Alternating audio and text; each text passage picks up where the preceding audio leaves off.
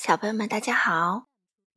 糖糖妈妈今天继续带来《绿野仙踪》，作者是美国的莱曼·弗兰克·鲍姆，绘图呢是西班牙的茱莉亚·萨达，由马爱农翻译，云南人民出版社出版。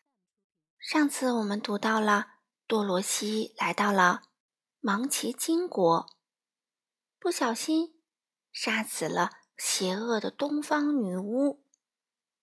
善良的北方女巫呢，告诉他回家的话要去绿宝石国。那多罗西去了吗？咱们接着读吧。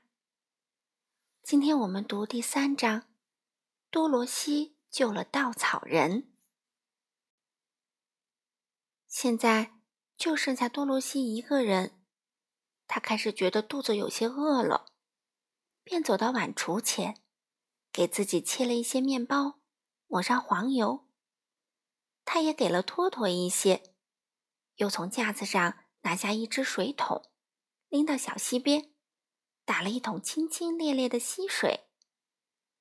托托呢，跑到树丛里去了，朝树上的小鸟汪汪叫。多罗西去抓它。看见树枝上挂着新鲜诱人的果子，就采了一些。他发现用它们配着早饭吃再好不过了。他回到房子里，和托托痛痛快快地喝了一些清凉的溪水，开始准备出发去绿宝石城。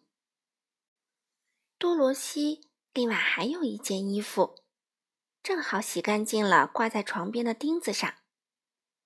是一条蓝白相间的方格布裙子，因为洗过多次，蓝色的地方已经有些发暗了，但仍然是一条很漂亮的连衣裙。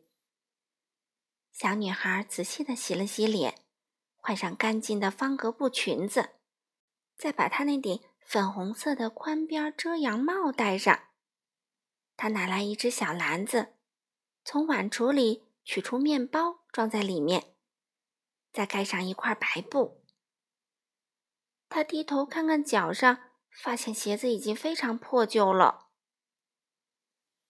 他们肯定不适合走远路。托托，多罗西说。托托用黑黑的小眼睛望着他的脸，晃了晃尾巴，表示听懂了他的话。这时。多罗西看见了桌上那双本来属于东方女巫的银鞋子，不知道我穿着是不是合适？他对托托说：“穿着它们走远路再好不过了，它们是磨不坏的。”他脱掉脚上的旧皮鞋，试了试那双银鞋子，不大不小，正合适，就像是专门为他定做的一样。最后，他拎起篮子，走吧，托托。他说：“我们去绿宝石城，问问伟大的奥兹，怎样才能回到堪萨斯去。”多罗西把门关上，锁好，把钥匙小心的放进裙子口袋，就这样开始了他的旅行。托托连蹦带跳的跟在后面。近旁有好几条路。他一下子就发现了铺着黄砖的那一条，轻快地朝着绿宝石城的方向出发了。银鞋子踏在坚硬的黄砖地上，发出清脆悦耳的声音。啊，阳光多么灿烂，小鸟唱的多么好听，多罗西的心情好极了，全没有一个小女孩突然远离家乡。来到一个陌生国度，那种忧伤。他一路走着，惊讶地看着周围十分美丽的景色。道路两旁围着整整齐齐的漆成蓝色的栅栏，栅栏后面是长势喜人的庄稼地和菜田。看来芒奇金人干农活是一把好手，收成肯定不赖。时不时的。他会经过一处房子，里面的人都跑出来看他。在他走过时，深深的鞠躬，因为大家都知道他是杀死了邪恶的女巫，把他们从奴役中解放了出来。芒奇金人的房子看上去怪模怪样的，每座房子都是圆的，上面有一个大圆屋顶。所有的房屋都漆成蓝色，因为在这东方之国，蓝色啊是人们最喜欢的颜色。夜幕快要降临了，多罗西走了这么远的路，感到很累了，开始发愁在哪过夜。这时，他来到一座比其他房屋都要大得多的房子跟前，在房子前面的绿草坪上。有许多男人和女人在跳舞，五个小个子的小提琴手在非常起劲儿的拉琴，人们都在唱歌说笑。旁边一张大桌子上摆满了各种美味的水果、干果、馅儿饼和蛋糕，还有许多好吃的东西。人们热情的招呼多罗西，邀请他跟他们一起吃晚饭，度过这个夜晚。原来啊，这里是全国最有钱的一个芒奇金人鲍奇的家。鲍奇跟朋友们一起聚会，庆祝大家摆脱邪恶女巫的奴役，获得了自由。多罗西美美的吃了一顿晚饭，那个名叫鲍勃的芒奇金大富翁亲自在旁边招待他。吃完饭后，他坐在一张长椅上看人们跳舞。道奇看着他的银鞋子说：“你一定是个了不起的女巫。”啊？为什么？小女孩问。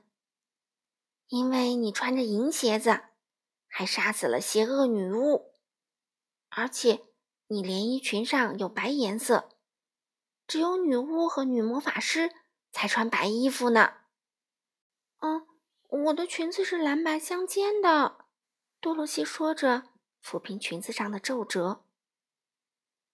你穿这件衣服多好呀！鲍奇说：“蓝色是芒奇金人的颜色，白色是女巫的颜色，所以我们知道你是一个友好的女巫。”多罗西不知道怎么回答。人们似乎都认为她是个女巫，而她心里很清楚，她只是一个普普通通的小女孩儿。碰巧被一阵龙卷风刮到了一个陌生的国度。他看跳舞看累了，鲍奇就把他领进房子，安顿他在一个房间睡下。里面有一张漂亮的床，床上铺着蓝布被单。多罗西躺在床上一觉睡到了天亮。托托卷伏在他床边的蓝地毯上。他吃了一顿丰盛的早饭，一个芒奇金小宝宝在跟托托玩，拉托托的尾巴，又是叫又是笑。多罗西在一旁看着，觉得好玩极了。托托在所有人眼里都是个新奇的玩意儿，因为他们以前从来没有见过狗。从这儿到绿宝石城还有多远啊？小女孩问。哦。不知道，鲍奇严肃地说：“我从来没去过那里。人们最好离奥兹远一点，除非有事情要找他。去绿宝石城的路很远很远，路上要走许多天。我们这里又富足又舒适，而你必须经过许多危险野蛮的地方，才能到达你的目的地呢。”多罗西听了，感到有些不安。但他知道，只有伟大的奥兹才能帮助他回到堪萨斯。于是他勇敢的决定不打退堂鼓。他告别了朋友，又开始顺着黄砖路继续往前走。走了几里后，他想停下来休息一会儿，就爬到路边的栅栏上坐了下来。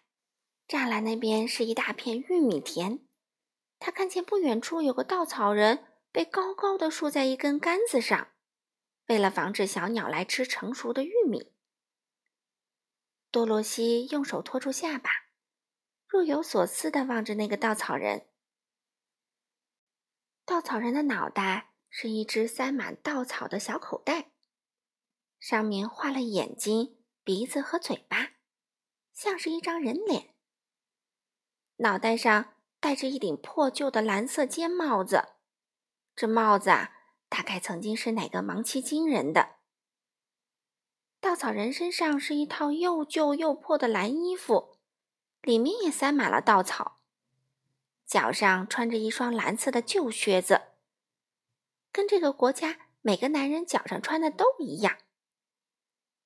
稻草人背上有一根杆子，把稻草人高高的支在玉米田上面。多罗西专注的打量着稻草人那张画出来的脸，吃惊的看到一只眼睛慢慢朝他眨了一眨。起先他以为自己看错了。因为堪萨斯的稻草人是从来不眨眼睛的。可是接着，稻草人又友好的朝他点了点头。他赶紧翻下栅栏，朝稻草人走去。托托绕着杆子跑来跑去，汪汪直叫。日安，稻草人用非常沙哑的声音说：“啊，你会说话？”小女孩惊异的问。“当然啦。”稻草人回答：“你好吗？”“我很好，谢谢。”多罗西很有礼貌的回答。“你呢？”“啊，我不太好。”稻草人微笑着说：“一天到晚立在这里吓跑乌鸦，实在是太单调了。”“你不能下来吗？”多罗西问。“嗯，不能，这根杆子钉在我背上呢。”如果你能行行好，把杆子拿开，我会非常感激你的。多罗西伸出双臂，把稻草人从杆子上摘了下来。由于身体里塞满了稻草，它的分量很轻。啊，非常感谢！稻草人被放到地上后说：“我觉得焕然一新啦。”多罗西纳闷极了，他居然听见稻草人说话。而且还看见他鞠了一个躬，走到他身边。你是谁？稻草人伸展了一下四肢，打了一个哈欠，问道：“啊，你要去哪儿呢？”我叫多罗西。小女孩说：“我要去绿宝石城，请求伟大的奥兹把我送回堪萨斯去。”绿宝石城在哪儿？稻草人问。奥兹是谁？怎么，你不知道吗？多罗西吃惊的问。不知道，我什么都不知道。你看，我是稻草做的，所以根本就没有大脑。他悲哀的回答。哦，多罗西说，我真为你感到难过。你说，稻草人问，如果我跟你一起去绿宝石城？奥兹会给我一些大脑吗？这我可说不准。多罗西回答：“如果你愿意的话，可以跟我一起去。就算奥兹不能给你大脑，你也不会比现在更糟糕的。”嗯，说的不错。稻草人说：“你看。”稻草人又推心置腹地说：“我倒不在乎我的腿、胳膊、身体里塞满稻草。”因为那样我就不会受伤了。如果有人踩我的脚趾或用针扎我，一点事儿也没有，我根本就没感觉。但我不想让别人叫我傻瓜。可我不像你们脑袋里有大脑，而是塞满了稻草。我怎么会知道各种事情呢？嗯，我理解你的感觉。他真心的为稻草人感到难过。如果你跟我一起去，我会请求奥兹尽量帮助你的。谢谢你，稻草人感激的回答。他们朝小路走去，多罗西扶稻草人翻过栅栏，两人顺着黄砖路朝绿宝石城前进。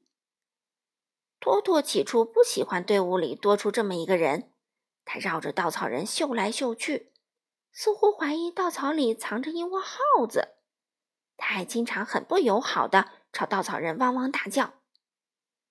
别理会托托，多罗西对他的新朋友说：“他从不咬人。”“哦，我不怕。”稻草人回答。“他伤害不了稻草。我来帮你拎着篮子吧，因为我不会感到累。我告诉你一个秘密啊！”稻草人一边走一边继续说：“在这个世界上，我只害怕一样东西。是什么？”多罗西问。“是那个？”把你做出来的芒奇金农夫，不是？稻草人回答：“是一根划着的火柴。”好了，小朋友们，第三章糖糖妈妈就读完啦。多罗西救了稻草人，他们去绿宝石城又有新的伙伴啦。那接下来他们能顺利到达绿宝石城吗？我们下次继续读第四章。穿过树林的小路。